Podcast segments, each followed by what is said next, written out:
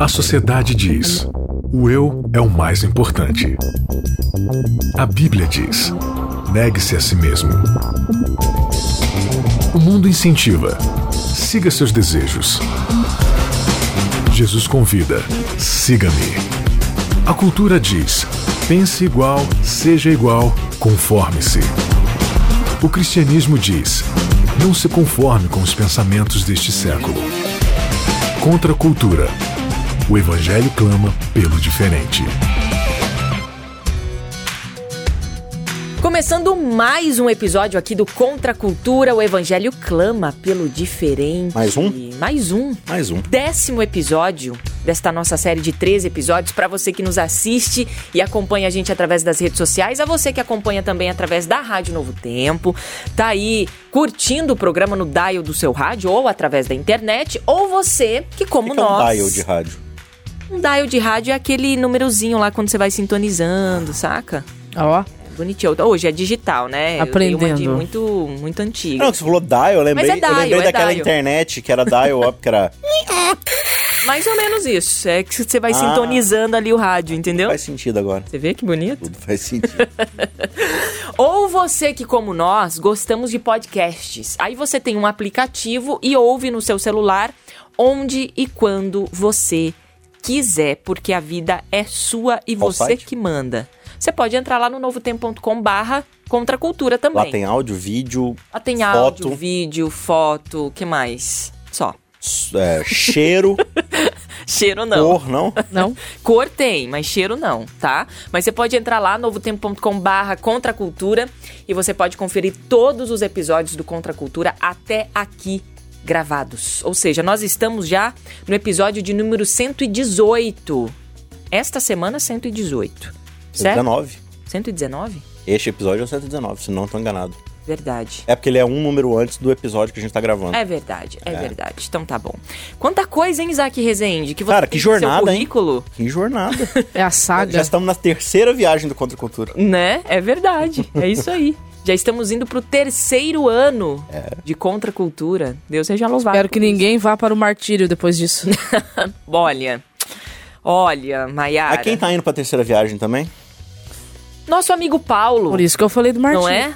Com, Combatendo Fogo com Fogo é o título do nosso décimo episódio desta nossa série Atos do Espírito, porque nós entendemos e de fato compreendemos que é o Espírito que move estes homens do Senhor a levarem a palavra e o testemunho de Jesus Cristo. E se o né? Espírito de Deus se move em mim, eu canto como rei Davi.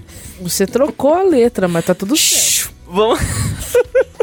Ele nem sabe. Ele nem sabe disso. Combatendo fogo com fogo, o que, que a gente vai estudar neste nosso décimo episódio? A gente vai abarcar aqui os o finalzinho do capítulo 18 até o meio do capítulo 21, que é o trecho aqui de Atos que vai resumir pra gente a terceira empreitada evangelística de Paulo, onde ele vai ali plantar mais algumas igrejas, dar suas últimas orientações antes de sair pro seu empreendimento kamikaze.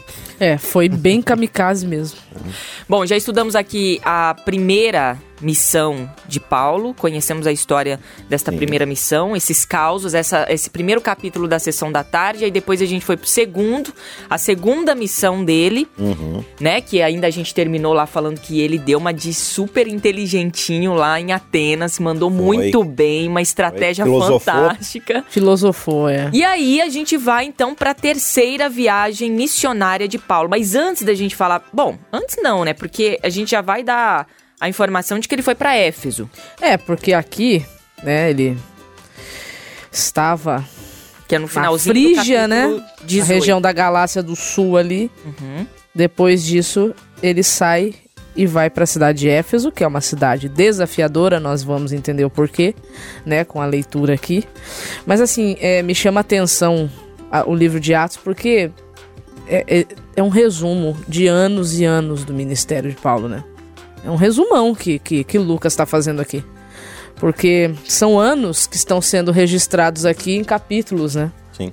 Anos. Então, assim, É, ele chega, fica um ano e meio num lugar, até discipular todo mundo, plantar igreja, depois Então, fica dois muita- anos em outro lugar. Muita um pouco. coisa aconteceu, muita, muita coisa a gente não sabe, né? Porque não deu pra registrar tudo, né? Mas eu acho que o que ficou registrado aqui é suficiente para a gente entender que missão não é turismo realmente. Missão é estilo de vida. E se você não está disposto a morrer para si mesmo, A negação total do eu, né? não tem como. É, João Marcos, a gente citou ele, né? Ele pediu pra sair porque ele achou too much isso É, aí, tinha né? alguns motivos, né? Vários motivos. É, era uma criança ainda, não estava preparado, não tinha maturidade, mas a gente vê pela história bíblica depois que ele vai ser alguém muito útil pro evangelho, né? Deus vai usá-lo à sua própria maneira, usando ali sua- as suas técnicas de escrita, de narrativa. Ele não só vai escrever ali o livro, Livro de Marcos. o Evangelho de Marcos, né, baseado ali na narrativa muito da própria discussão de Pedro e tudo mais, mas também o próprio Paulo vai reconhecer depois, ele vai falar assim, ó, me mande Marcos porque ele me é muito útil. É, vai, vai ser uma companhia pra Paulo. Porque assim, a, a gente tá chegando já no- praticamente quase no final do livro de Atos, né? O livro de Atos, ele. Ele, para quem já leu, ele vai encerrar com Paulo em Roma, né? Aí, se a gente quiser saber o que acontece quando Paulo tá preso, né, na segunda prisão em Roma, tem que ler a carta a Timóteo. Principalmente o final da segunda carta, porque lá ele vai, Paulo vai dizer como é que ele tá, assim, o estado de espírito dele, como é que as emoções dele estão. Bom, então vamos lá. Você que está acompanhando Contra a Cultura, abra sua Bíblia e se você puder, se não, só prestar atenção aqui em algumas leituras chaves que a gente vai fazer para entender um pouco dessa narrativa, dessa terceira empreitada aí, essa terceira missão de Paulo. A gente está lá no finalzinho do capítulo 18, a partir do versículo 24, né?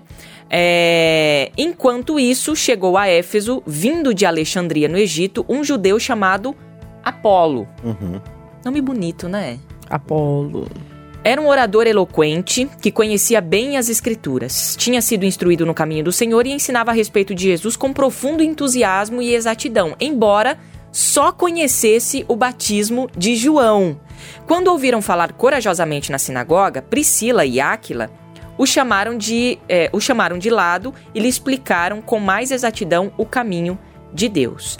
Apolo queria percorrer a Acaia e os irmãos de Éfeso o incentivaram a isso. Escreveram uma carta aos discípulos de lá, pedindo que o recebessem bem. Ao chegar, foi de grande ajuda àqueles que pela graça havia, haviam crido, pois em debates públicos refutava os judeus com fortes argumentos. Usando as escrituras, demonstrava-lhes que Jesus é o Cristo. Ou seja, a gente tem uma informação importante aqui de Apolo. Sim, Era um cara, sim, temente a Deus e tudo mais. muito hábil. Muito hábil, falava muito bem, ele- eloquente, inteligente. E a gente não tem Mas a, ele não ou tem conhecia a origem do, do discipulado dele. Não tem, né? Não, mas, de Apolo. mas o texto não. O texto diz que ele é judeu, certo? Sim. Ele não é prosélito. Mas ele nos joga É. uma informação aqui importante de que ele só conhecia o batismo de João Batista. E mais pra frente, entrando aqui no capítulo 19, Uhum. É. Vai falar de um Vai falar- dos discípulos que Paulo encontra em Éfeso, que também haviam sido batizados, Batizados no dessa batismo maneira. de João. Hum, ou seja, eles não, eles Então- não conheciam. Então, então vamos lá. É, Ah, vamos lá. Vamos Por lá, partes, porque, o- por porque o texto ele é muito, ele é muito informativo, Tá. né? É, se, ele conhe- se eles são judeus e conhecem o batismo de João, é, eu não sei se seria certo da minha parte dizer que o próprio João os tenha batizado ou se os discípulos de João fizeram isso com eles. Um fato é que João tinha discípulos, certo? Muitos desses discípulos de João se tornaram discípulos de Jesus. Se tornaram discípulos de Jesus. Nem todos se tornaram discípulos de Jesus, mas eles continuavam nas práticas de João Batista, né? É, João deixou muito claro que, que o ministério dele apontava para Cristo, né? Sim. Mas talvez eles não seguiram tão de perto como os outros discípulos, né? Eles acompanharam de uma forma mais afastada. Porque o que acontece é, esses camaradas aqui, tanto o Apolo como esses discípulos que estão em Éfeso, porque quando a gente continua lendo o texto aqui, Vamos Paulo lendo a partir é, do versículo pra gente 19? poder chegar a uma conclusão. Enquanto- Capítulo 19. Capítulo 19. Enquanto Apolo estava em Corinto, Paulo viajou pelas regiões do interior até chegar a Éfeso, no litoral, onde encontrou alguns discípulos. Eles lhe- ele lhes perguntou: Vocês receberam o Espírito Santo quando creram? Não, responderam eles. Nem sequer ouvimos que existe o Espírito Santo. Também conhecido hoje como Nunca Nem Vi. Eu nunca nem vi. Então, que batismo vocês receberam? perguntou ele. O batismo de João, responderam. Paulo disse: João batizava com o batismo de arrependimento, dizendo ao povo que cresce naquele que viria depois, isto é, Jesus. Então veja só, é, a gente tem dois casos aqui, né? De pessoas que foram batizados só no batismo de João. Que aí, se foi o próprio João, whatever, se for os discípulos de João, não importa, importa que eles foram batizados no batismo que João fazia, né? E aí o que que acontece? Para eles não conhecerem o Espírito Santo, dá-se a entender aqui, por inferência aqui no capítulo 19, que esses discípulos saíram de Jerusalém por conta da dispersão. Então eles não estavam presentes em Jerusalém quando ocorreu o Pentecostes. Isso é uma coisa que o texto, porque onde que o Espírito Santo ficou mais conhecido mesmo assim, foi quando aconteceu o que aconteceu lá no Pentecostes anos e muitos e muitos anos atrás, né? Então aqui nós temos o Apolo, que é judeu, só que é natural de Alexandria, morava fora, né, de Jerusalém, mas era batizado no batismo de João. Se ele era batizado no batismo de João, ele conhecia o que João pregava. João pregava a vinda do Messias, a vinda do Cristo. Ele Então, sabia do Cristo, mas não sabia do, do É, é, Santo. talvez por essa inferência, claro, é uma dedução, o texto não está explicitando isso, mas, por exemplo, ao Apolo estar pregando o Cristo, talvez ele ainda pregasse um Cristo teórico, né? sim, pelo, pelo, sim, o conhecimento teórico das um, escrituras cri- que ele um Cristo tinha. profético de João. Entendeu? Isso. E não, então, sabe aquele que foi pendurado na cruz? É esse. Cristo, é esse. Talvez, talvez, tá, gente? É, é esse seja o grande problema, porque Paulo tá falando aqui com ele isso, olha, vocês, tipo, vocês foram batizados por uma promessa, mas vocês ainda não foram batizados no cumprimento dessa promessa, né? Então Paulo tá ensinando pra eles aqui, olha, é tipo, Então, aquilo o Cristo que João veio. né? ensinou, aconteceu, foi lá em Jerusalém. Aí é toda aquela aula Uhum. de novo de Antigo Testamento, enfim. O texto né? continua aqui no versículo 5 do capítulo 19. E assim que ouviram isso, foram batizados em nome do Senhor Jesus. E Paulo lhes impôs as mãos e o Espírito Santo veio sobre eles. E falaram em línguas e profetizaram de novo. Então, a, gente, a gente tem alguns, alguns acontecimentos aí, né? interessantes aqui, né? Pentecostes aqui. No Pentecostes, realmente. Então a gente tem de novo aqui o dom de língua sendo dado com uma confirmação. De que o Espírito estava ali. Exatamente, como a gente já falou em, em episódios posteri é, anteriores, né? E o dom profético. E a gente. É, é, hã? E o dom profético, né? Profetizavam e falavam Ah, é verdade. Exatamente, o dom de profecia também. E a gente tem aqui esses meninos sendo batizados de novo. Não, não vou ficar aqui defendendo coisas que o texto bíblico não está tendo a intenção de defender. Mas uma coisa é fato: se- é, o texto está mostrando que eles tinham sido batizados no batismo de João, porém não em nome de Jesus. De Jesus. Então agora eles são batizados novamente, né? Mas em nome de Jesus, que foi o que aconteceu lá no Pentecostes de Jerusalém, né? Então a manifestação do Espírito Santo conduziu as pessoas para Cristo.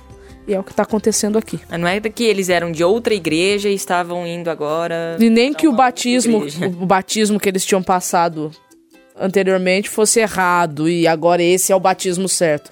Não, eles já tinham sido batizados da forma da forma correta e aqui Paulo, por uma prerrogativa dele, né, resolveu batizá-los novamente e eles aceitaram. Né? Muito bem, essa foi uma primeira fase, a primeira parte de Paulo em Aí Éfeso. só um adendo aqui, né? É, o Apolo ele vai ser alguém fundamental no, na, na es- no espalhamento, né? na, na difusão do evangelho em vários outros lugares. E assim, vai ter alguns problemas, não por causa dele, mas por causa da igreja Corinto, por exemplo, que começa a tomar partidarismo, né? É um problema que Paulo vai ter que resolver depois numa de suas cartas, porque muitos vão falar assim: ah, mas eu sou do time Apolo, né? Guerra Civil, eu sou do time Iron Man, eu sou do time Capitão América, eu sou Paulo, eu sou Apolo. E eu falo, gente, mas eu plantei, Apolo foi lá e regou e, e, tipo, acrescentou. Não é o mesmo evangelho, né? Então, é, é uma dica bem interessante que ali Paulo tá falando, olha, é, você tem que tirar o foco do pregador, do, do, do arauto, da- da- né? Você tem que se focar na mensagem. E aquele a quem a mensagem aponta, né? Porque quando a gente fica com, com esse tipo de partidarismo, você só tem divisão na igreja. E a divisão, ela sempre vai ser destruidora e avassaladora. E, a- é, e o partidarismo é, é muito complicado porque ele também molda a nossa forma de, de ir pro texto bíblico. Com viés. Né? A- o- o- Mas fulano de tal disse. Exato. Aí já não é mais o que a Bíblia disse. Aí eu vou pro viés de um, eu vou pro viés do outro.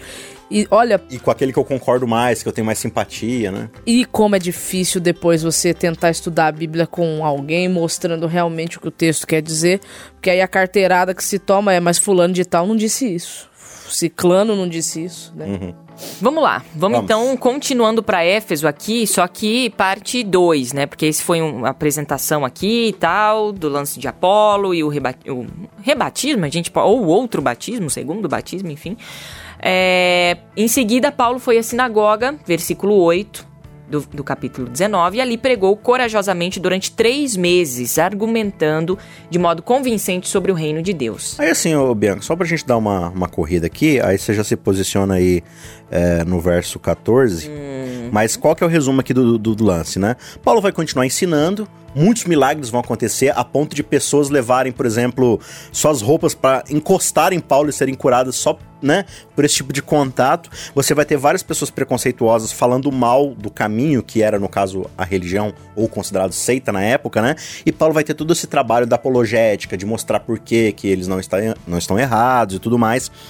E aí essa fama de milagres vai tomando espaço ali em Éfeso, porque Éfeso era um lugar muito místico. Toda a religião, toda a cultura dos Efésios era baseada nesse misticismo idólatra, de bruxarias, de feitiçarias e tudo mais. E as pessoas tomavam gosto por isso, né? Então o evangelho meio que estava sendo visto como uma nova fonte de poder. Né? E é, é bem interessante. E aí o que, que vai acontecer?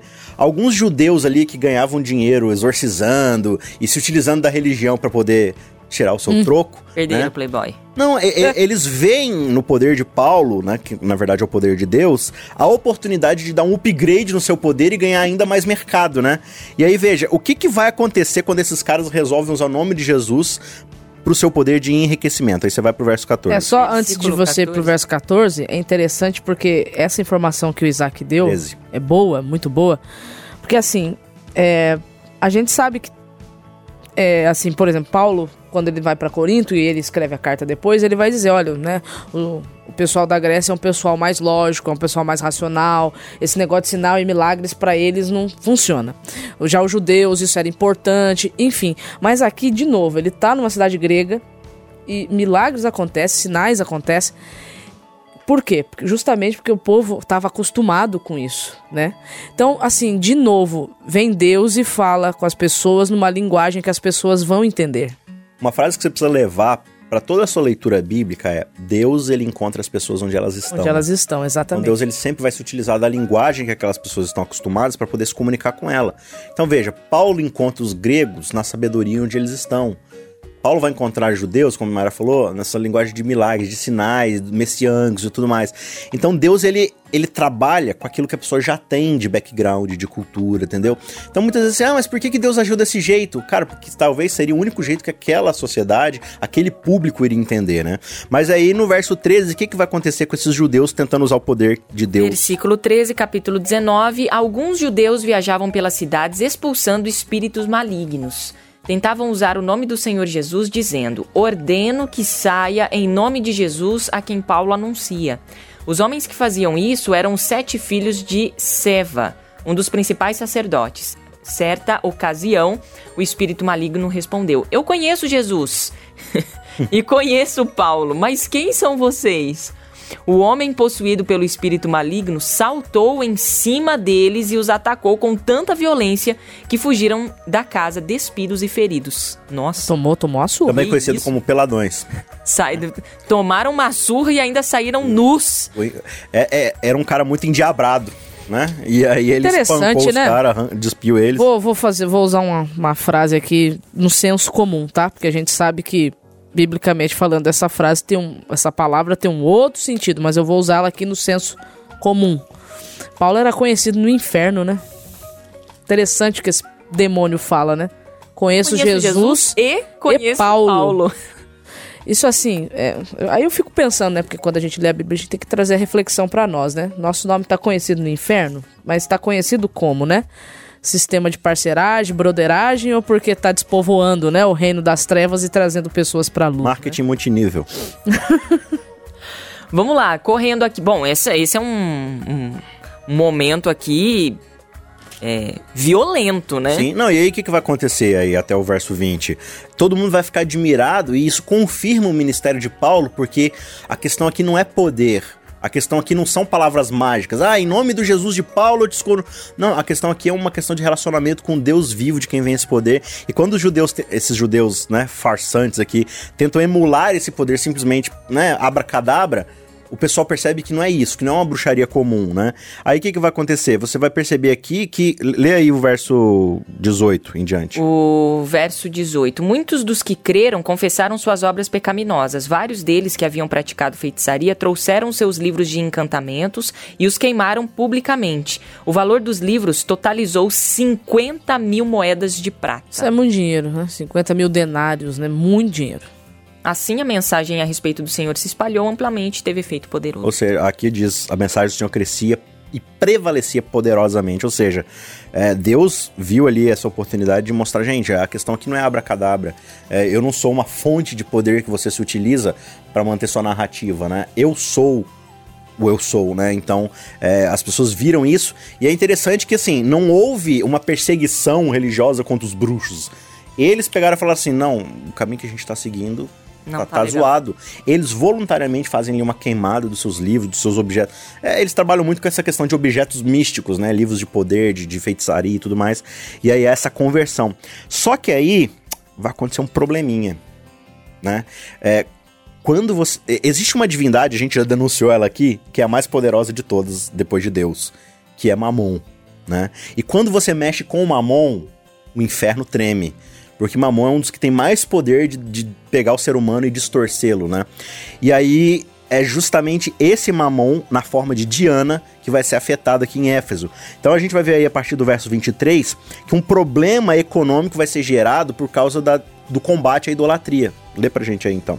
Por essa época houve um enorme tumulto em Éfeso por causa do caminho, ou seja, dessa seita aí, né? dessa religião. Começou com Demétrio, ourives que fabricava modelos de prata do templo uh, da deusa grega Artemis. Artemis ou Diana, uhum. que é dá no mesmo. Uh... Ou seja, era um camarada que ele era um escultor muito hábil, que fazia peças de prata, de ouro e tudo mais. Fazia as, as, as esculturas. As esculturas de ídolos pro templo. E ganhava muita grana com isso, né? Aí. Ele os reuniu a outros que trabalhavam em ofícios semelhantes e disse: Senhores, vocês sabem que nossa prosperidade vem deste empreendimento. Mas como vocês viram e ouviram esse sujeito, Paulo convenceu muita gente de que deuses feitos por mãos humanas não são deuses de verdade. Fez isso não apenas aqui em Éfeso, mas em toda a província. Claro que não me refiro apenas à perda do respeito público por nossa atividade. Também me preocupa que o templo da grande deusa Diana perca sua influência e que esta deusa magnífica, adorada em toda a província da Ásia e ao redor do mundo, seja destituída de seu uhum. grande prestígio. Tá bom que ele tava preocupado com isso. Uhum. O que ele colocou primeiro? Vai, vai doer no nosso bolso. Ó. oh. Não vamos lucrar. É, aí ele vai, você vai ver isso aí no, no restante aí, vai, vai, vai gerar todo um problema né? Você percebe ali que fogo está combatendo fogo, né? É, o poder de Deus está tá sendo manifestado de uma forma mais enfática, que você não vê no ministério de Paulo todos essas, esses momentos miraculosos e sobrenaturais acontecendo. Não é, não é assim constante.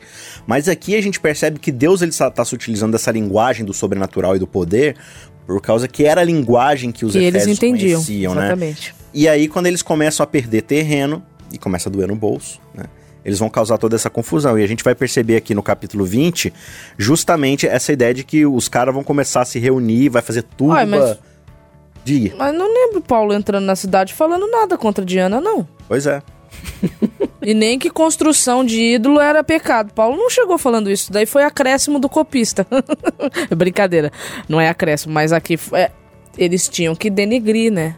A imagem dele. A imagem dele. Bom, Vamos dar uma acelerada aqui, tipo velocidade 5, para passar para algumas questões importantes antes de novo. Gente... Fica aí a tua responsabilidade de, de ler, ler, os textos. é porque não dá são. Não dá. É cada bloco de é, assunto são, dois, três capítulos. pontos importantes, é. assim, muitas lições, enfim. Depois desse alvoroço, depois desse tumulto, Paulo ele segue é, para Macedônia, né? Ele ele faz um desvio ali. É, através da Macedônia e de Acaia, em vez de ir direto, ao invés de ir direto para Jerusalém, para onde ele estava querendo ir, mas ele faz esse desvio é, ele, ali para Macedônia. Ele toma a decisão de E uma das paradas dele foi em Troade, né? Uhum. É, a última visita de Paulo a Troade aqui, ó, no versículo 7 do capítulo 20. Então ele passa por ali. Alguma coisa importante acontece aqui em Troade? Não, não, nada relevante, tirando uma ressurreição aqui. nada demais, Nada, tá nada- tudo normal. Nada demais. É, aqui ele vai estar pregando, ele vai fazer uma vigília com a galera aqui, né? Ele tá, ele tá tentando aproveitar ao máximo o tempo que ainda lhe resta, porque a gente vai perceber aqui no finalzinho do, do, do outro capítulo aqui que é, tá acabando o ministério dele já, ele sabe disso, ele já tá partindo para as últimas consequências de tudo. E aqui no meio dessa história toda, um, um menino que tá, orando, tá assistindo né, a vigília ali da janela, ele cai, morre e pelo poder de Deus, Paulo ressuscita aquele menino. Todo mundo fica ali muito admirado e eles, assim, bem assustados, só que não, já estavam meio que acostumados com isso. Subiram e foram repartir o pão e passaram o restante da noite ali. Paulo passou a noite inteira ensinando todo mundo ali. Então você vê essa essa união que a igreja já tem ali. Paulo tá ali há do- mais de dois anos, né? Então o povo já, já tem ali uma união muito forte, eles estão acostumados a, a ficarem juntos ali, estudando e tal. E Paulo, ele, ele não vai deixar nem a morte atrapalhar o, o intensivão que ele precisa ali para poder ensinar todo mundo, né? E aí ele vai dar sequência ali na, nas suas viagens, vai, ele vai continuar visitando outras províncias ali de Éfeso, né? E aqui no verso 17 em diante, ele vai fazer um longo sermão de despedida para dizer que o tempo dele tá chegando, e aí ele vai apelar para o coração deles e falar: gente, não, não vivam para si mesmos, né? Sigam o meu exemplo, que tipo assim, eu até era um empreendedor, né? Fazia minhas barracas e tudo ali, mas foi sempre para quê? Simplesmente para proporcionar aquilo que eu tô fazendo pelo evangelho. Então, assim, não vivam para cobiça de vocês, é, recebam em vocês o testemunho que eu recebi do próprio Senhor Jesus, que é de abrir- mão da própria vida, da própria vontade, para poder observar os desígnios de Deus e anunciar a mensagem dele, né? E aí ele vai falar: olha, eu tô indo lá para Jerusalém e eu não sei o que vai acontecer. Entendeu? Provavelmente Eu não volte mais. eu não volto a mais, gente né? nunca mais vai se ver. Vocês não, vocês não vão ver a gente, imagina a dor que deve ter sido para esse pessoal E ouvir. o texto né? diz que eles ficaram muito entristecidos, né? E Paulo encerra antes dele orar com o povo dizendo esse resumo, gente. é, se a minha vida inteira prova alguma coisa, é que é muito mais bem-aventurado, ou seja, muito mais feliz é aquele que dá do que aquele que recebe, né? A vida de Paulo foi de entrega total pelo evangelho, né? Alguém que viveu pro evangelho e ele recebeu muito mais do que isso em forma do, do relacionamento com Deus, né? E assim ele vai orar com o povo e eles vão acompanhar ele até o navio e dali ele vai seguir para sua última o seu último empreendimento kamikaze. Ele vai pra Jerusalém, ele passa ainda antes por Tiro e Cesareia, né? Uhum. E ali, a, E ali a gente vê um, o a partir do Santo, né? versículo 13, a gente vê que é, ele já saca que ele vai ter que morrer. Sim. E, né? Eu, quando eu li o capítulo próximo. 21, eu tive a sensação que não era, assim. Não era vontade de Deus que ele morresse ali naquele momento. Mas como Deus não, ele permite as coisas acontecerem. Porque a gente vê o Espírito Santo falando pela boca da, né? Não vai pra Jerusalém, não vai. Se você for pra Jerusalém, vai acontecer isso, isso e isso. E alguns dos discípulos também dizendo isso pra ele. Mas mais. Paulo tinha tomado uma decisão, ele enfim, queria ir pra Roma e tudo. E ele tinha liberdade dentro desse Sim, ministério, né? exatamente. Talvez já tivesse cansado, já tivesse. Tava velho, a gente não pode Tava, lembrar tava que. Paulo aqui já tá mais velhinho, né? Já não é mais aquele garotão do começo, né? Tá mais velhinho. Mas de qualquer forma é alguém que Deus usou poderosamente. e, Até o assim, fim. E- e- assim como, não na mesma proporção, obviamente, mas assim como existe antes de Cristo depois de Cristo, tem um antes de Paulo e um depois de Paulo. Paulo, ele, ele causa uma mudança não só filosófica, como geográfica no planeta Terra, porque o cristianismo ele se expande de um jeito que vai moldar a nova Europa, vai moldar tudo ali através do cristianismo. É muito interessante isso daí.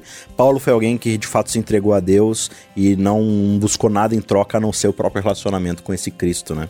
E no episódio de semana que vem a gente vai falar um pouquinho mais sobre Paulo, sim, um pouco mais sobre Paulo em Jerusalém. E a gente vai entender esses momentos finais aí ah, deste apóstolo querido, tão especial que a gente estuda através da palavra de Deus, né?